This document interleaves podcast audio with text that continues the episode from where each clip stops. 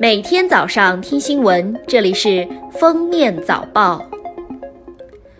国家税务总局发布的《个人所得税专项附加扣除操作办法（试行）》明确，纳税人可以通过远程办税端、电子或者纸质报表等方式，向扣缴义务人或者主管税务机关报送个人专项附加扣除信息。针对社会关注的作罢、强抢方向盘等问题，二十三日提交全国人大常委会审议的《民法典合同编草案》二审稿规定，旅客应当按照有效客票记载的时间、班次和座位号乘坐。民法典侵权责任编草案二十三日提请十三届全国人大常委会第七次会议二审。为显著提高侵犯知识产权的违法成本，草案二审稿增加规定：故意侵害知识产权情节严重的，被侵权人有权请求相应的惩罚性赔偿。早前在宣布以二点零八八亿元人民币将徐悲鸿画作《愚公移山》卖给湖南广播电视台后，广电传媒日前发布公告，终止了此次交易。贵州仁怀市委宣传部二十二日对外通报称，网上传播的替父代言卖酒推文系虚假广告。贵州省仁怀市茅台镇醉城酒业有限公司被仁怀市市场监管局认定已造成一定负面影响，加重处罚，罚款四万五千元。小李与小红二零一零年结婚，二零一七年妻子小红起诉离婚。小两口结婚七年来，买房、买车位、做生意，公公婆婆前后资助了一百零二万。在劝说无效后，老两口将儿子儿媳起诉至法院，要求二人归还资助的一百零二万。法院支持公公的全部诉讼请求。近日，西安经营水果超市的郭先生因卖出数十个打火机，收到法院传票，被判赔付一点二五万元。代理律师认为，如果为正当维护知识产权，可提醒警告；而此案可能是恶意诉讼，会上诉。著名京剧表演艺术家梅兰芳弟子高玉倩老师于十二月二十三日凌晨二时四十七分逝世，享年九十二岁。高玉倩曾出演《红灯记》的李奶奶和八六版《西游记》的高老太太等角色。同时，也是中国戏曲改进会发起人。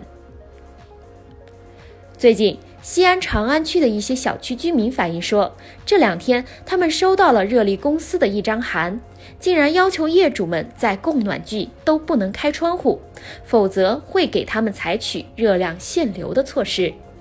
工作人员表示，他们写这个函的主要目的是想让居民能够节约热能，不要造成不必要的浪费。近日，有媒体报道了成都网红店“王妈手撕烤兔”玉林店加工作坊卫生条件差。记者了解到，目前成都市武侯区市场和质量监管局已立案调查。今年二月，解放军空军雷达检测在河北某地发现不明空情，空军出动战斗机查证，并将飞行物迫降，而罪魁祸首是一架油电混合动力无人机。近日，法院以危险方法危害公共安全罪对四名被告人依法追究刑事责任。近日，一段疑似虐童的视频在网上流传。视频中，一名身穿校服的小女孩多次遭到一对成年男女推搡、摔打、脚踹、撕扯头发等暴力行为，场面十分令人揪心。目前，警方、妇联等相关部门均已介入调查。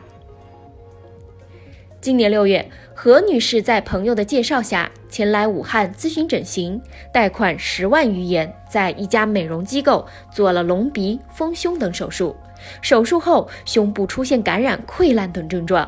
目前，该医疗美容机构因为违规超范围诊疗，已被卫生部门吊销执业许可证。近日，广西南宁一乘客搭乘出租车时，遇到一司机边载客边打斗地主。